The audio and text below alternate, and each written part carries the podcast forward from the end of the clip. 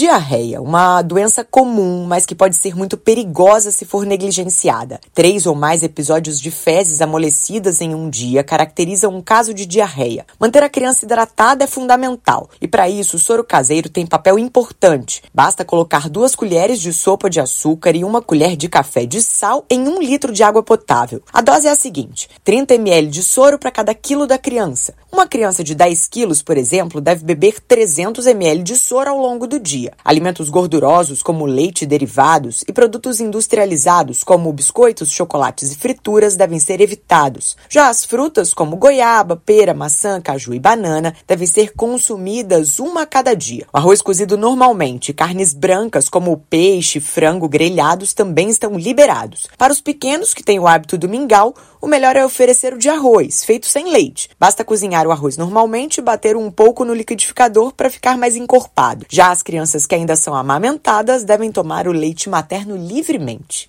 Reportagem Lívia Brás.